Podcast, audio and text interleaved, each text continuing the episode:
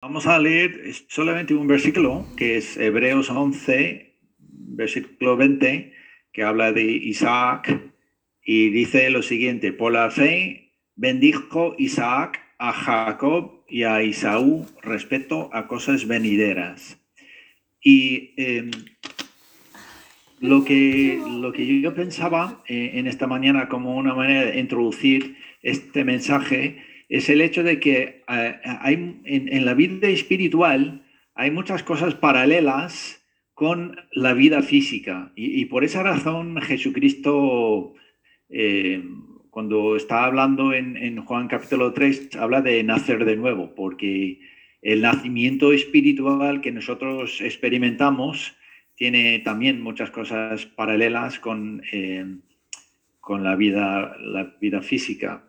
Y hoy vamos a ver las tres etapas de la vida de este hombre Isaac, este hombre de fe, eh, y, cómo esas tres etapas pueden coincidir con nuestro caminar espiritual en la vida, en la vida cristiana, ¿vale? Entonces, la primera cosa que, que vamos a ver es la primera etapa donde cuando nosotros vivimos eh, estamos viviendo, entre comillas, bajo la fe y la bendición de, sus padres. Isaac se menciona por la primera vez en Hebreos capítulo 11, versículo 9, eh, que dice, por la fe habitó, hablando de Abraham, como, extranjero en la tierra prometida, en como en tierra ajena, morando en tiendas con Isaac y Jacob coherederos de la misma promesa. Entonces vemos ahí que eh, la primera mención de Isaac en esta, este capítulo de fe es que él estaba con, con Abraham y Abraham, como hablamos hace unas semanas, vivía en tiendas, que, que eso eh, era una manera de, de enfatizar la, eh, que esta vida es muy transitoria. Esta vida es, un, eh, es una cosa de corto plazo y luego pasaremos a la eternidad. Y, tenéis que impactar, supongo, a Isaac una vez que ya llegó a tener edad, porque si, si vemos la vida de, de, Abraham, como se, se, escribe en el libro de Génesis, Abraham era un hombre rico.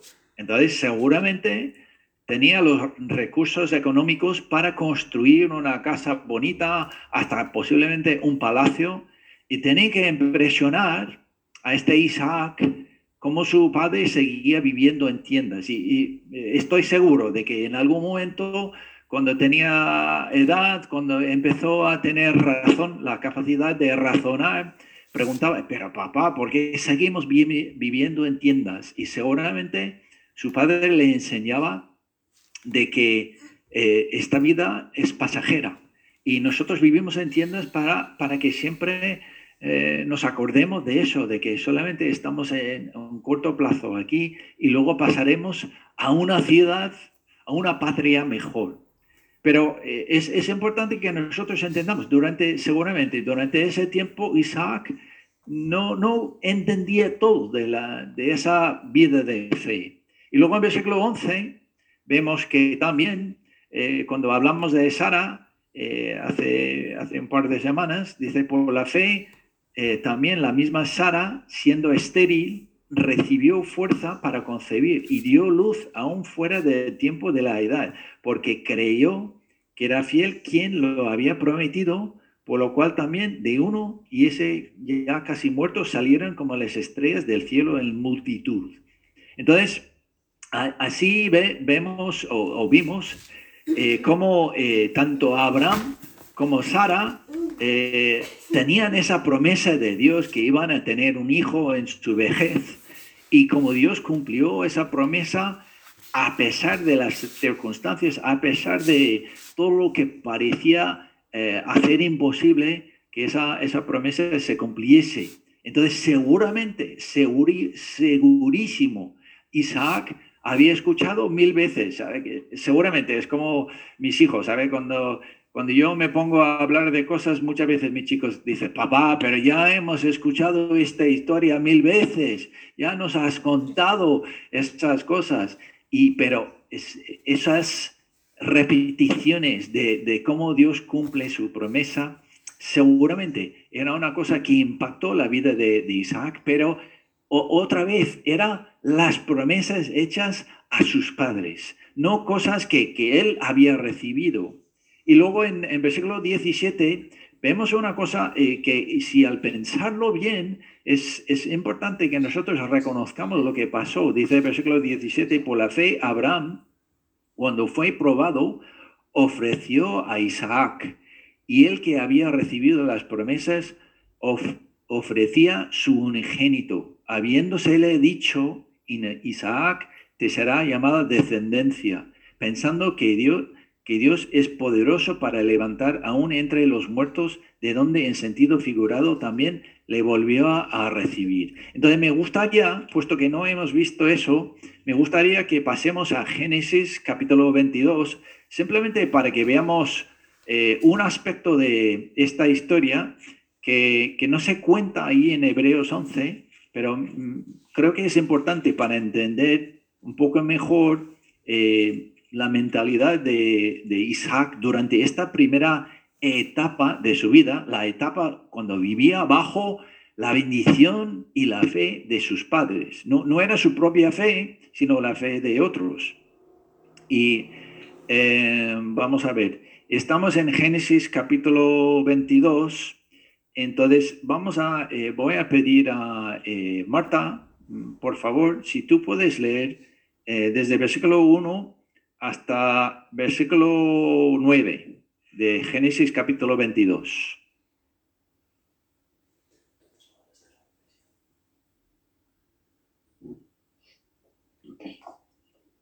Aconteció después de estas cosas que probó Dios a Abraham y le dijo, a Abraham, y él respondió, heme aquí. Y dijo, toma ahora a tu hijo, tu único, Isaac, a quien amas y vete a tierra de Moriah y ofrécelo allí en holocausto sobre uno de los montes que yo te diré.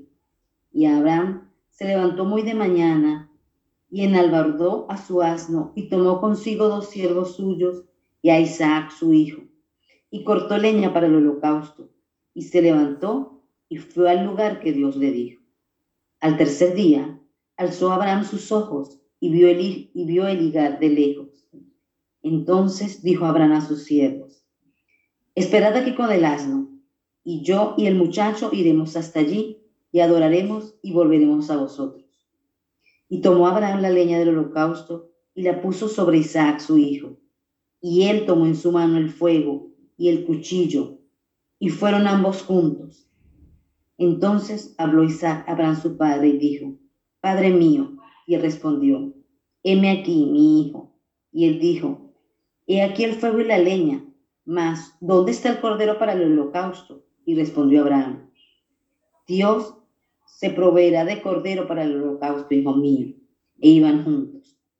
Cuando llegaron al lugar que Dios le había dicho, edificó allí Abraham un altar, compuso la leña y ató a Isaac su hijo, y lo puso en el altar sobre la leña.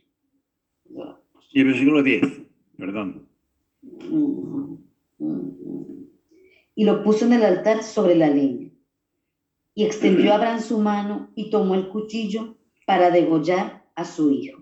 Vale, entonces en, el versículo siguiente vemos que, que Dios eh, le llamó, Dios le, le, paraba y había un, una cabra o un carnero trabado en, en un zarzal que utilizaban para el sacrificio. Pero pensarlo bien, ¿Qué tenía que estar pasando por la mente de Isaac en ese momento? Porque le había preguntado a su padre dónde, dónde está el sacrificio y luego su padre le, le, ató, su padre cogió el cuchillo y estaba a punto de, matarle. Entonces, eh, vemos dos aspectos de que, eh, por un lado, eh, Isaac, por someterse a su padre, experimentó esa, esa provisión milagrosa de Dios, pero también eh, vemos que él, él tenía eh, la confianza en, en, su padre, tenía la confianza en la fe de su padre y como,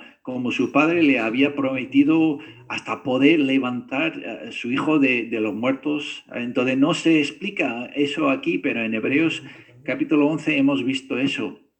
Entonces, eso es lo que pasa. Y, nosotros estamos aquí en la iglesia y todos que entramos en una iglesia por la primera vez, empezamos con esa etapa. Todos eh, podemos eh, aprender de, de, personas que llevan más tiempo que nosotros. Yo me acuerdo cuando Susan y yo empezamos en nuestra iglesia ahí en los Estados Unidos, estábamos tan hambrientos de recibir eh, comida espiritual y cada vez que nuestro pastor predicaba era como, ¡oh, qué bien predica! ¡Oh, me, me encanta sus mensajes! Es, es una maravilla y hasta que eh, tomamos eh, cintas, cintas de cassette, Ya, ya, sabemos en qué hora era, era, era, que cassette para escuchar otros mensajes del pasado, porque teníamos tanto hambre.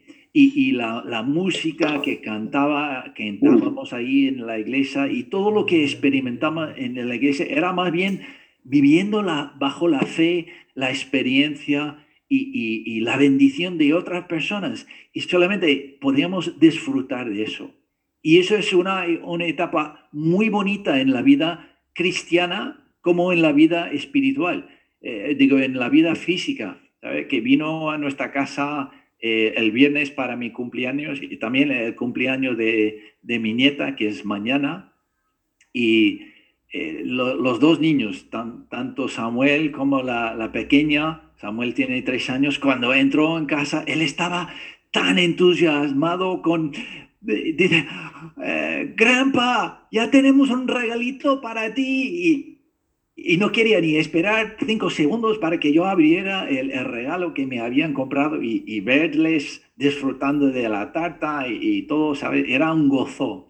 Y así es la vida cristiana cuando empezamos. Todo es bonito, todo es maravilloso, todo, pero es, es importante que entendamos que en esa etapa eh, estamos viviendo bajo la fe y la bendición de nuestros padres. Y no es una, no es una etapa que puede durar para siempre.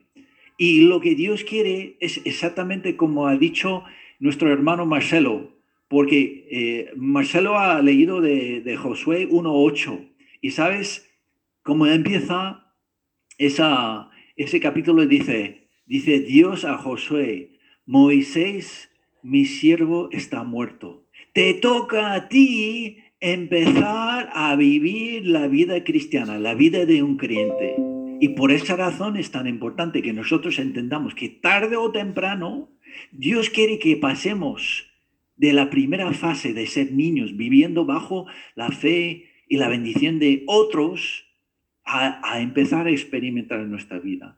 Y en Génesis capítulo 26, vamos a ir ahí ahora, es cuando vemos esa etapa de la vida de Isaac cuando pasa de ser solamente el hijo de ese hombre de fe, el hijo de ese hombre tan bendecido por Dios a, experimentar su propia vida. Entonces, ahora vamos a leer, vamos a leer eh, Génesis capítulo 26, del 1 al 5. Entonces, Florina, por favor, si tú puedes leer Génesis 26, del 1 al 5.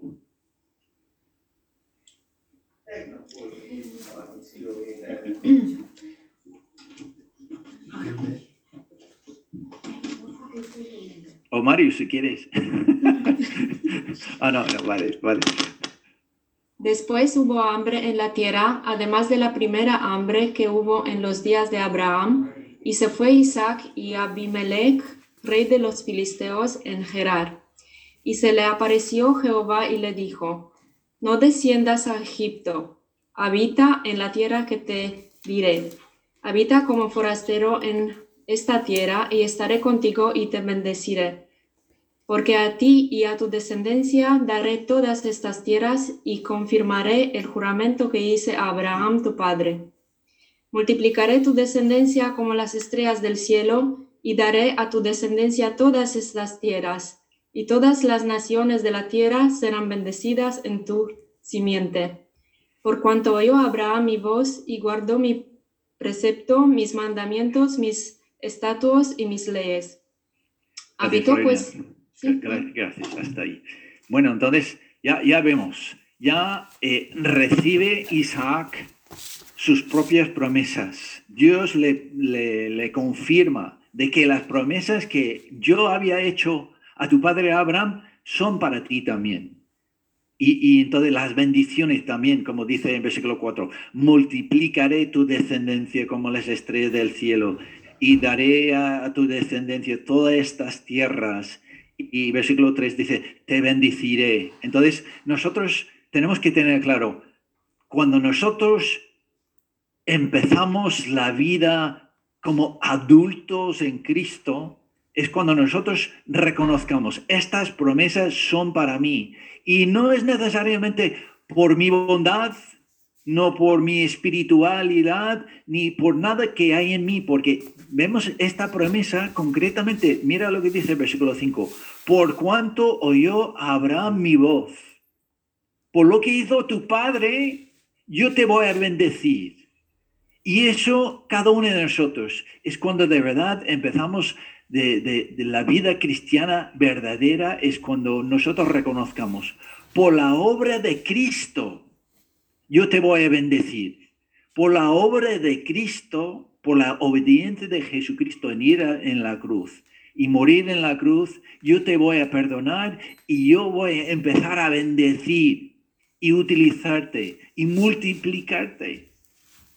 Y eso es, eso es lo que Dios quiere que nosotros tengamos clarísimo. Yo me acuerdo eh, que mi, consuegro, nosotros eh, estábamos en, en, una casa, viviendo en una casa en, en, la ciudad, y nosotros tenemos la idea de que vamos, vamos a empezar una iglesia aquí en, en nuestro barrio de la, de la, ciudad. Entonces empezamos a llamar a puertas, a invitar a la gente a venir a nuestra casa, y la verdad es que una vez vino nuestra vecina, pero las otras veces no vino nadie, pero mi, mi, mi, consuegro venía y nos enseñaba de la palabra de Dios y era alucinante como él sacaba el jugo de, de esos pasajes que, que, yo había leído varias veces, pero él sacaba cosas que nunca había visto y era cada, cada semana que cuando él salió de casa para volver a, a su casa, Susana y yo nos miramos y dice, ¿De dónde saca esas cosas de la palabra de Dios? Es como,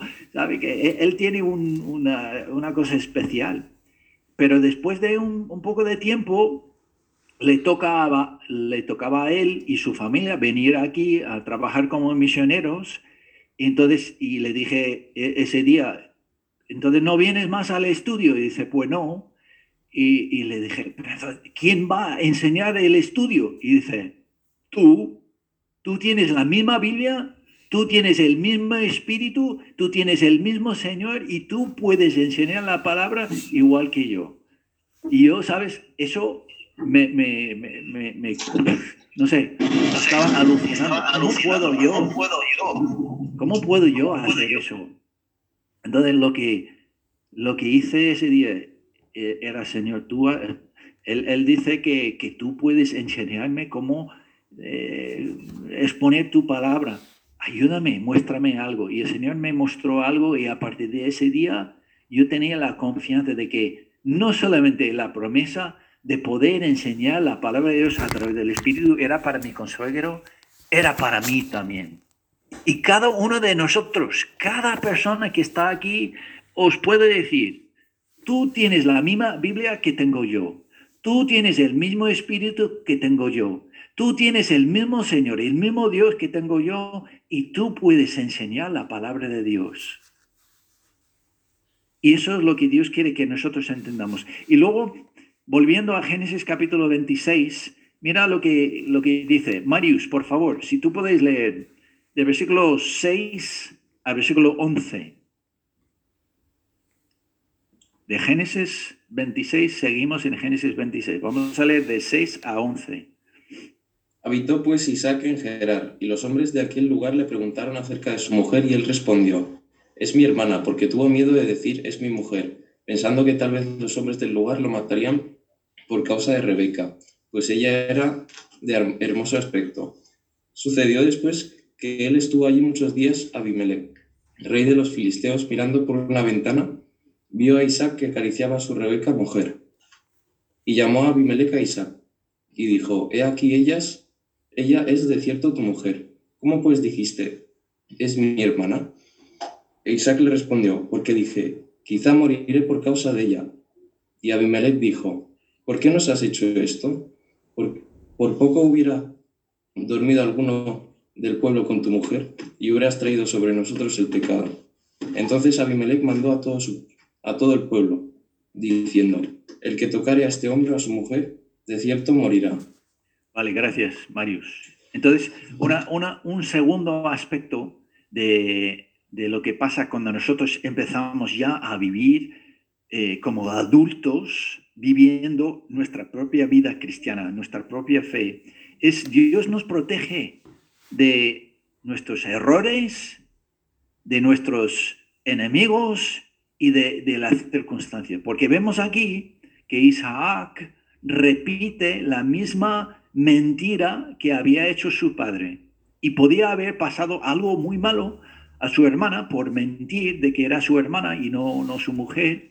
O quizá después de enterarse, el hombre podía haber enfadado y, y le, le, habría matado igual. Pero Dios le protegía, no solamente le protegía, le, le mandó a pueblo, no lo toques, no lo toques para nada. ¿Sabe? Y eso como, como ha dicho Oscar, hay tantas veces que el Señor nos protege de daños y una parte importantísima de la vida cristiana es reconocer las tantas veces que Dios nos bendice y muchas veces es una bendición simplemente de no permitir que el mal me pase y, estar atento a cómo Dios está obrando en mi alrededor. También lo dice Paco. Paco estaba, eh, vosotros que le conocéis bien y, cuenta de cómo era su trabajo anterior, ¿qué, qué pasó? De su enemigo Dios le protegía. Bueno, no voy a dejar que este hombre te moleste más, voy a mover en la vida de este otro para que te, te conceda otro trabajo. Y, y, Dios hace así, una y otra y otra vez, una vez, y, y lo, lo, lo, que es la vida adulta de un cristiano es no solamente recibir esa bendición, pero reconocerlo, reconocerlo como la mano de Dios, aunque sea un hombre que haga la obra, detrás de ese hombre siempre hay Dios, siempre hay Dios trabajando. Eso es la vida madura de un cristiano. Reconoce la mano de Dios en todo lo que ocurre. Eso es lo que dice Santiago, Santiago 1, 17. Todo buen don y toda buena dádiva bajo del cielo, del, del Señor de las luces. Toda la bendición, toda buena cosa que tienes en tu vida, aun las cosas que tú consigues con tu propia fuerza, tu propio compromiso, tu propia inteligencia, lo que sea, viene de parte de Dios. Y esa es parte de la vida madura de un cristiano, reconocer que todo procede de Él. Y luego, en, en versículos 12 a 14 del mismo capítulo, entonces Levi te toca, puesto que ya estamos en, en vuestra casa, eh, Génesis capítulo 26 de 12 a 14. Y sembró Isaac en aquella tierra y cosechó aquel año ciento por uno. Y le bendijo Jehová. El varón se enriqueció y fue prosperado y se engrandeció hasta hacerse muy poderoso. Y tuvo hasta de, y, y tuvo hato de ovejas y hato de vacas y muchas labranza y mucha labranza. Y los filisteos le tuvieron envidia. ¿Es eso? Eso es lo que, lo que habló eh, eh, Edison y, y, y, Mónica, de que después de tres años aquí, de recibir bendiciones, de, recibir las ayudas, el ánimo de otras personas, el Señor les, ha bendecido con un trabajo, con eh, concederles la residencia, ahora tienen un coche. Y así es como obra Dios, que cuando nosotros eh, en, el principio quizá necesitamos, Susana y yo, cuando nosotros eh, empezamos en, la iglesia, en, nuestra, en nuestra iglesia en los Estados Unidos, éramos, pero pobres, pobres, pobres, y necesitamos mucha ayuda. La iglesia nos traía un- una cesta para Navidad, la iglesia nos ayudaba en muchos aspectos, pero luego lo que pasa es que cuando Dios, tarde o temprano, Dios empieza a bendecirte. Y yo estaba explicando eso a un hermano eh, esta semana pasada, que la iglesia podía ayudar a él y su familia en una necesidad que tenían y le, le expliqué una cosa muy importante. Esto es un regalo. ¿Para qué? Para que en el futuro Dios te bendecirá, como bendice aquí a Isaac. Tú serás el que recibe la bendición. Recibe eh, la, Dios derramando sus bendiciones y tú serás una ayuda para otra persona. Y esa es la vida cristiana, la madura, cuando no ves el cristianismo como una fuente de recibir bendiciones, sino una oportunidad para poder ayudar a otros. Así como ocurrió en la vida de Isaac, Dios quiere hacer eso en la vida de todos nosotros aquí. Y luego en, en versículo 15 del mismo capítulo, entonces vamos, voy a le- pedir uno de los camachos. Eh, bueno, dos, Mónica y, y Edison. Necesitamos leer del 15 al 22, del mismo capítulo 26 de Génesis. Del 15 al 22 de Génesis 26. Y todos los pozos que habían abierto los criados de Abraham, su padre, en sus días, los filisteos, los habían cegado y llenado de tierra. Entonces dijo Abimelech a Isaac, apártate de nosotros, porque mucho más poderoso que nosotros te has hecho. E Isaac se fue de allí y acampó en el valle de Gerar y habitó allí. Y volvió a abrir Isaac los pozos de agua que habían abierto en los días de Abraham, Abraham su padre, y que los filisteos habían cegado después de la muerte de Abraham, y los llamó por los nombres que su padre los había llamado. Pero cuando los siervos de Isaac cavaron en el valle, hallaron allí un pozo de aguas vivas. Los pastores de Gerar riñeron con los pastores de Isaac, diciendo, el agua es nuestra. Por eso, por eso llamo el nombre de pozo de Sec, porque había altercado con él, y abrieron otro pozo, y también riñeron sobre él, y llamó su nombre Signa, y se apartó de allí, y abrió otro pozo, y no riñeron sobre él, y se llamó su nombre Rehobo, Rehobo. Y dijo, ¿por qué ahora Jehová nos ha postrado y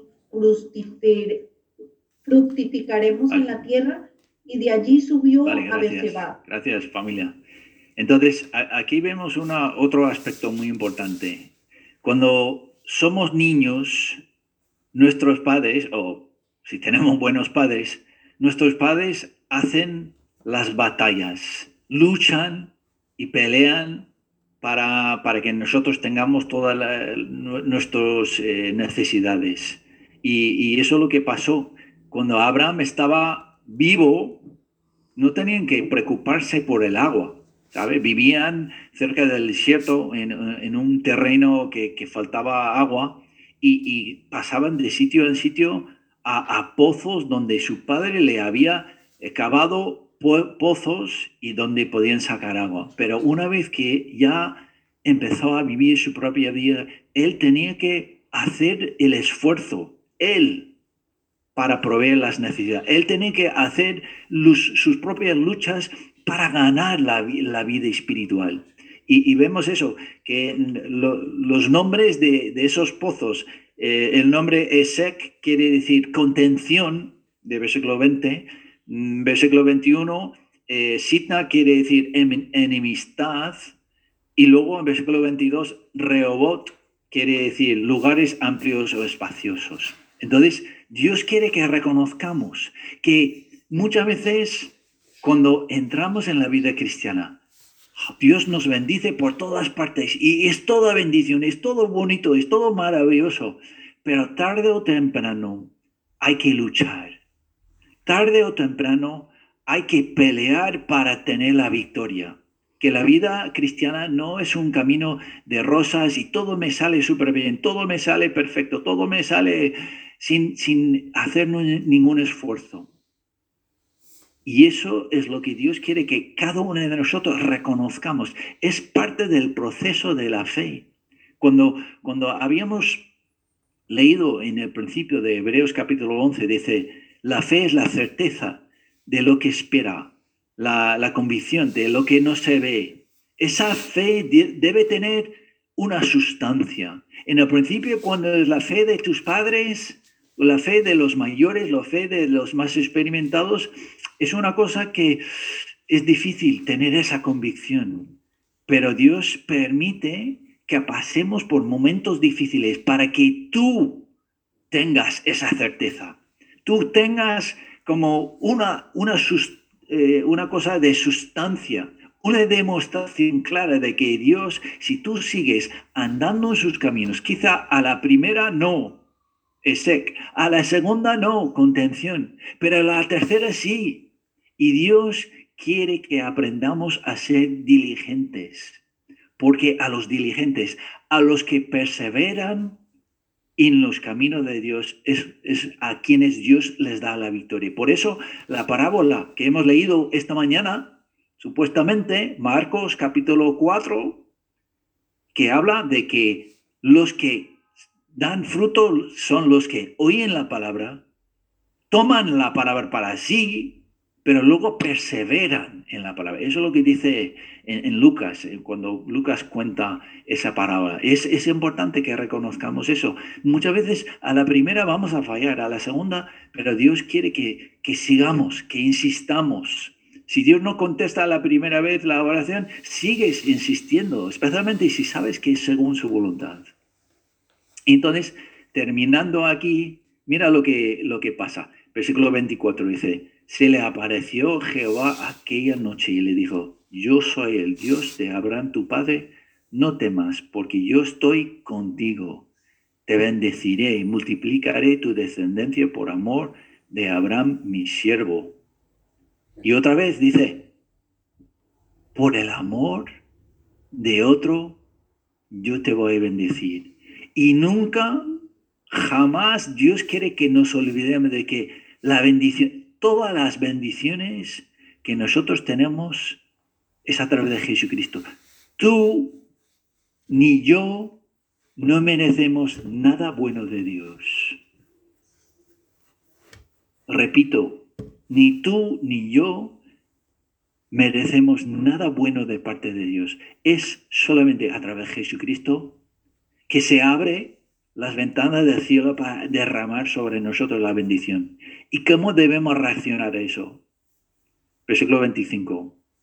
Edificó ahí un altar e invocó el nombre de Jehová y plantó ahí su tienda y abrieron ahí los siervos de Isaac un pozo es ahí donde nosotros vamos a decidir, vamos a adorar a Dios, porque Dios merece nuestra alabanza por habernos bendecido, merece nuestra alabanza y adoración por haber enviado nuestro Hijo, digo su Hijo Jesucristo, para nuestra salvación. Esa es donde Dios quiere llevarnos en, nuestra vida cristiana, a ese punto, cuando reconozcamos que eh, a, mí me encanta tener las bendiciones de Dios. A mí me encanta cuando Dios me hace bien y me protege. A, mí me, me, me gustan mucho todos los beneficios de ser un cristiano, pero al final y al cabo la vida cristiana madura es que voy a adorar a Dios sí o sí. De eso se trataba la, la segunda canción, ¿no? aunque los montes no se muevan, aunque las puertas no se abran, yo confiaré en ti. Esa es la declaración de un cristiano maduro. No importa lo que quiero yo, lo que importa es que tú eres Dios y yo confiaré en ti. Eso es lo que Dios quiere que reconozcamos. Y por eso, ¿sabes? Es tan importante eh, lo, que Pablo, eh, digo, Paco hablaba de Isaías 43, yo soy Dios y soy el único Salvador. Entonces, ¿a quién iremos? ¿Sabe? Cuando Jesucristo empezó a predicar un, mensaje un poco duro, que no era tan agradable, tan, ah, que, me gusta mucho, que, no, no, era un mensaje duro y dice que mucha gente le, le, dejaba y miraba a los doce y dice, iréis vosotros también. Y, y Pedro dice, ¿a quién iremos? Tú tienes la palabra de vida eterna. Eso es un cristiano, la declaración de un cristiano maduro. Me da igual las bendiciones, me da igual todos los beneficios. La única cosa que quiero es tu palabra, tus palabras de vida. Eso es lo que me, me infunde con, con alimento, con, digo, con aliento, me infunde con ánimo, me infunde con, con gozo. Solamente tus palabras. Lo demás, claro, que, me gustan, pero un cristiano maduro, donde Dios quiere llevar a cada uno de nosotros, es cuando decimos eso. ¿Cuánto amo tu ley? Es mi meditación todo el día, dice eh, David en Salmo 119. Bien, entonces ya, ya vemos esa segunda etapa y como he dicho, quizá alguno de vosotros pensáis que todavía estoy en esta primera etapa, todavía estoy niño. Dios quiere que empieces a esforzarte para que llegues a ser adulto, maduro en, tu fe cristiana. Pero si tú ya, ya has llegado a ese, ese punto, Dios quiere que sepas que hay un tercer etapa que es lo más bonito, pero a veces es, lo más difícil. Eh, cuando eres anciano o pastor o maestro o mentor, como quieres llamarlo, pero eres una persona que tiene influencia sobre otras personas. Eres una persona que enseña a otros. Eres una persona que comparte con otra persona tu fe, y los principios de fe. Y, en, Génesis 27 es donde empezamos a ver eso. Eh, entonces voy a pedir, eh, por ejemplo, eh, Gloria, ya te veo ahí con, con, Elena, si tú puedes leer Génesis 27, de versículo 1 al 4. Vale. Aconteció que cuando Isaac envejeció y sus ojos se oscurecieron, quedando sin vista, llamó a Esaú, su hijo mayor, y le dijo, Hijo mío, y él respondió, ven aquí. Y el hijo, él, y él dijo, he aquí, yo soy viejo, no sé el, día que me... Uy, perdón. He aquí, ya soy viejo, no sé el día de, mi muerte. Toma pues ahora tus armas, tu aljaba y tu arco, y sal al campo y tráeme caza.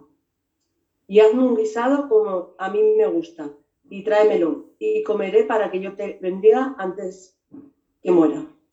Vale, entonces aquí vemos que la intención de Isaac era tomar su hijo, su primogénito, porque aunque eran gemelos, el que salió primero era Isaú, y también no solamente, no solamente era su, eh, su primogénito, era también su favorito. Lo, lo que vemos en, en los otros eh, los otros versículos de estos, estos capítulos es, eh, Isaú era un hombre, un hombre de caza, un hombre que salía al campo, seguramente tenía unos brazos muy grandes. Y, Jacob no era así, Jacob era quizá un poco más flaco, quizá más... Eh, él, habría sido quizá, hoy día habría sido una persona que trabaja en ordenadores, o trabaja estudiando con libros y cosas así. Entonces, pero para Isaac era este hijo, eh, este hijo mío, este Isaú es el hombre, es quien merece el que a quien debo dar la, herencia, la bendición. Eso pensaba, intentaba hacer Isaac a pesar de la promesa que Dios había dado en Génesis 25. Vamos hacia atrás. Génesis 25 había una profecía que Dios había dicho en Génesis 25 y vamos a leer em, desde el versículo Génesis capítulo 25, desde el versículo 21 hasta 23. Entonces, Elena, puesto que estás ahí, si puedes leerlo, por favor. Génesis 25, del 21 al 23. Y oró Isaac a Jehová por su mujer, que era estéril, y lo aceptó Jehová, y concibió Rebeca, su mujer. Y los hijos luchaban dentro de ella, y dijo, si es así, ¿para qué vivo yo? Y fue a consultar a Jehová. Y le respondió Jehová, dos naciones hay en tu seno, y dos pueblos serán divididos desde tus entrañas. El El un pueblo será más fuerte que el otro pueblo, y el mayor servirá al menor. Vale, entonces, eso era la profecía de los dos que estaban ahí dentro. Y, vemos en versículo 25 del mismo capítulo, salió el primero rubio y era todo velludo como un- una peliza, y llamaron su nombre Isaú. Entonces, a pesar de que Isaú era el mayor, la bendición del Padre tenía que ser sobre Jacob, porque eso es lo que profetizó Dios. Y parece ser que Isaac o primero se olvidaba de esa promesa, esa profecía, o segundo decía, no, no, no, yo eh, no, no estoy de acuerdo con ese plan de Dios, porque yo creo que yo sé mejor, y quizás no lo, no lo hice con conciencia, pero eso es lo que, lo que pasa aquí en, en- en Génesis capítulo 27. Y volviendo a Génesis capítulo 27, eh, Israel, pu- por favor, si tú puedes leer de- desde versículo 27 hasta versículo 29. Génesis 27, del 27 al 29. Y así vemos cómo Isaac bendijo a su hijo Jacob sin saber quién era. Y Jacob se acercó y le besó, y olió Isaac el olor de sus vestidos, y le bendijo diciendo, Mira, el olor de mi hijo, como el olor del campo que Jehová ha bendecido. Dios pues te dé del rocío del cielo eh, y de las grosuras de la tierra, y abundancia de trigo y de, y de, y de mosto. Em, sí, es que no veo bien aquí. Silbante. Sí, silbante pueblos. Y naciones se inclinen a ti. Sé Señor de tus hermanos y se inclinen ante ti los hijos de tu madre. Malditos los que te maldijeren y benditos los que te bendijeren. Bien, gracias Israel. Entonces vemos que a pesar de todas maniobras que intentaba hacer Isaac, Dios permitió que, que fuera engañado Isaac por su hijo. Y no estoy diciendo que, que Jacob hizo bien, pero era en el plan de Dios bendecirle, era el plan de Dios confirmar todas esas promesas de Abraham y de Isaac a Jacob. Y vemos, eh, por ejemplo, la última frase, "Ben- malditos los que te maldijeran y benditos los que te bendijeran. Es la misma promesa que Dios le había hecho a Abraham en Génesis capítulo 12, versículo 3. Entonces, ¿cómo podemos entender eso? Que el plan de Dios no se puede cambiar. Y eso es tan importante hoy en día. ¿Por qué? Porque vemos eh, muchos gobiernos, mucha gente intentando hacer maniobras, intentando manejar, intentando hacer su propia voluntad. Y nosotros los cristianos debemos estar, Dios quiere que lleguemos a esa etapa de nuestra vida cuando nosotros reconozcamos, como aquí, vamos a ver, eh, Entonces, eh, por favor, Miguel Ángel, ¿puedes leer eh, en versículos, el mismo capítulo, versículo 35 hasta 40? Génesis 27 de 35 a 40. Y él dijo, vino tu hermano con engaño y tomó tu bendición. Y Esaú respondió, bien llamaron su nombre Jacob, pues ya me ha suplantado dos veces. Se apoderó de mi primogenitura, y he aquí ahora ha tomado mi bendición. Y dijo, ¿no has guardado bendición para mí? Isaac respondió y dijo a Esaú, he aquí, yo le he puesto por señor tuyo, y le he dado por siervos a todos sus hermanos. De trigo y de vino le he provisto. ¿Qué pues te haré a ti ahora, hijo mío? Y Esaú respondió a su padre, no tienes más que una sola bendición, padre mío. Bendíceme también a mí, padre mío. Y alzó Esaú su voz y lloró. Entonces Isaac, su padre, habló y le dijo, He aquí, será tu habitación en grosura de la tierra y del rocío de los cielos de arriba, y por tu espada vivirás y a tu hermano servirás, y sucederá cuando te fortalezcas que, desgar- que descargarás su yugo de tu cerviz. Bien, entonces aquí vemos que Isaú era triste y bueno, e- es una historia larga que prefiero no entrar, ¿sabe? Porque no estamos hablando de él, pero al final y al cabo Isaac reconoció de que él tenía que conformarse al plan de Dios sí o sí.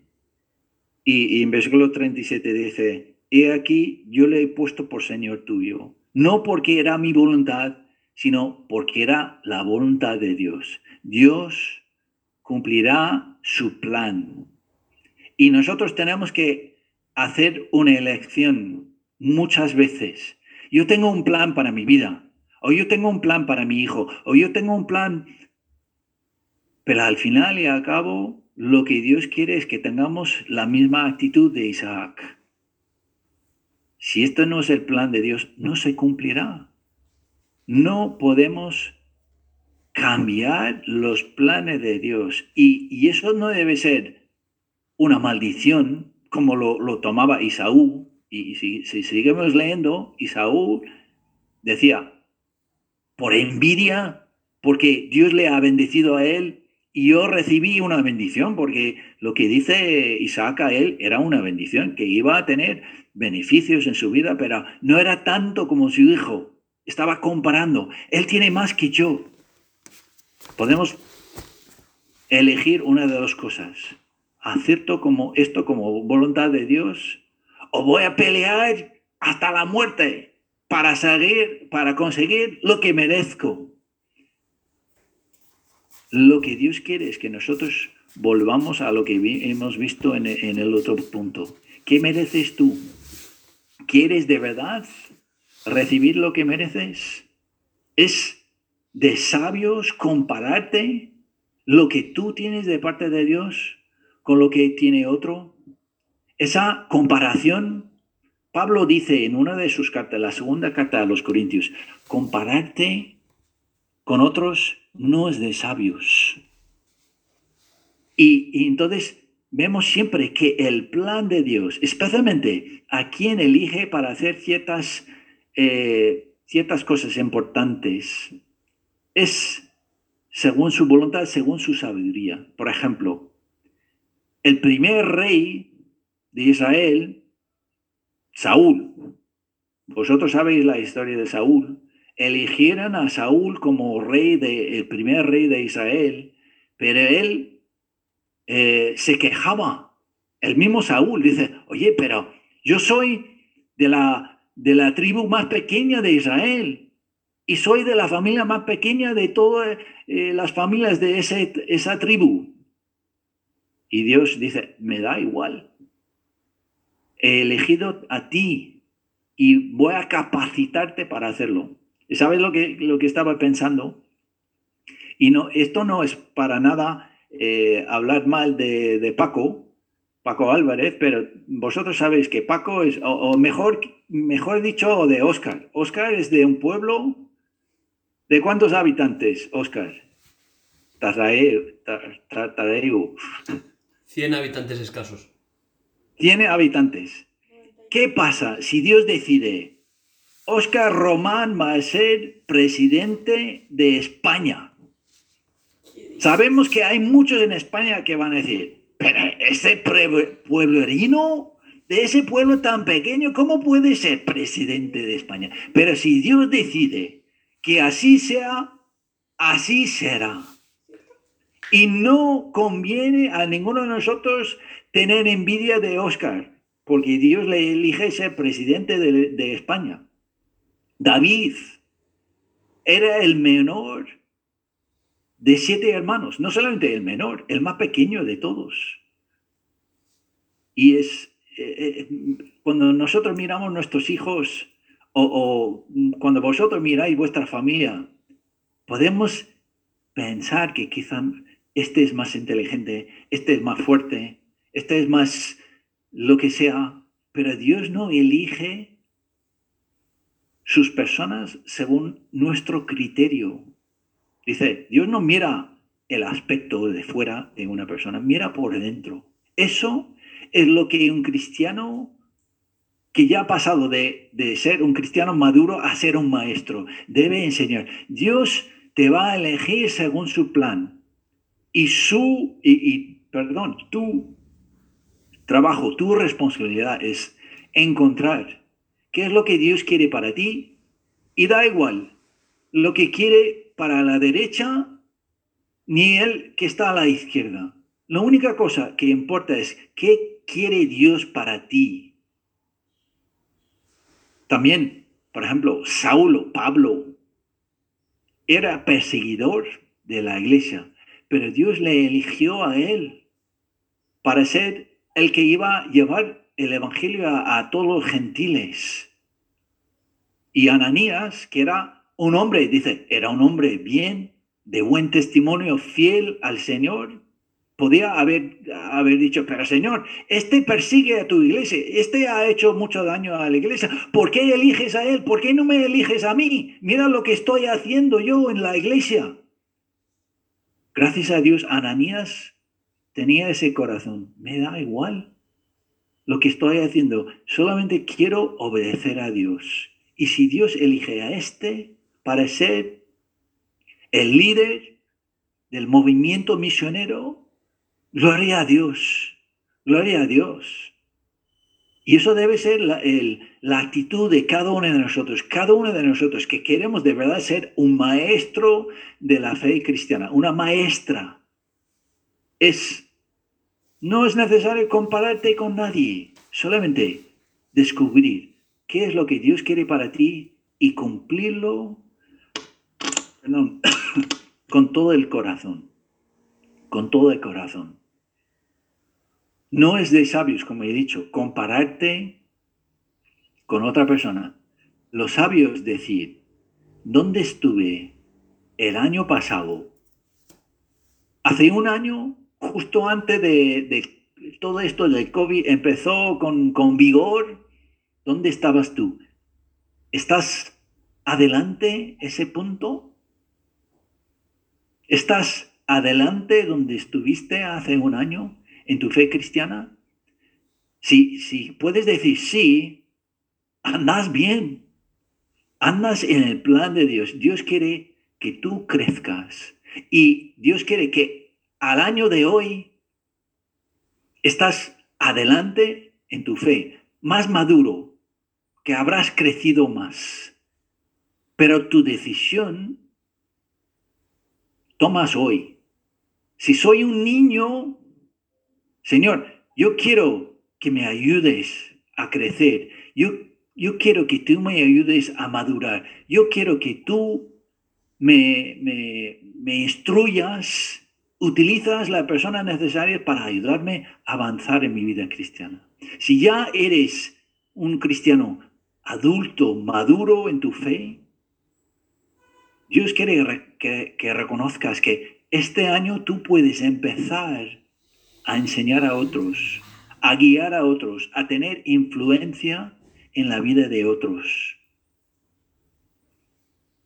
Y si ya has llegado a esa edad que, tenía eh, Isaac, cuando reconoces que tu plan, Dios está cerrando la puerta, Dios quiere que tengas la actitud de, de Isaac, que lo siento, hijo, que yo no puedo cambiar esto. Pero normalmente es rendir tu, eh, tus planes, ceder tus planes, ceder tus deseos, ceder todo lo, lo, que quieres tú de tu vida. Y dices, Señor, si esto no es lo que quieres, pues entonces te lo doy, muero a eso, ese, ese mío y voy a cumplir tu plan. Y, vamos a terminar con 1 de Corintios, capítulo 1, porque esta es, eh,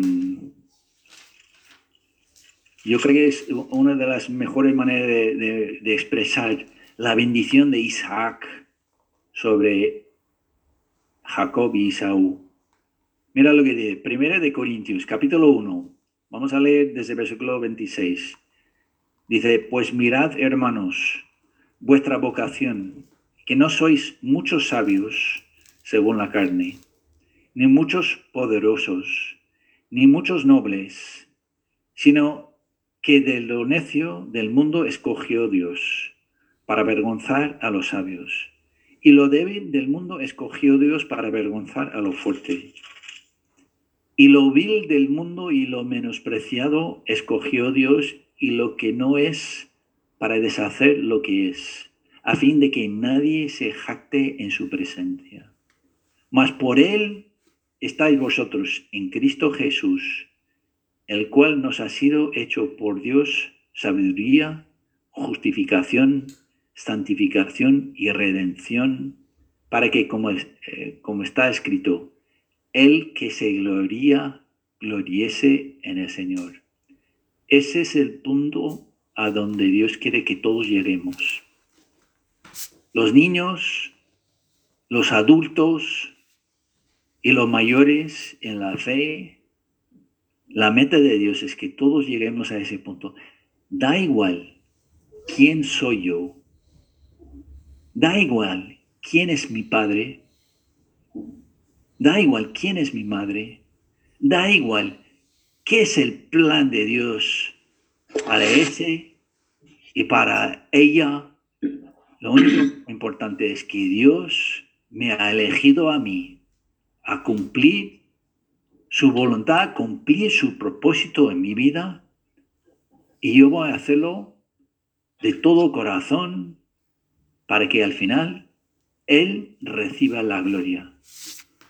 En adoración yo voy a entregar mi vida a Él para que Él reciba la gloria.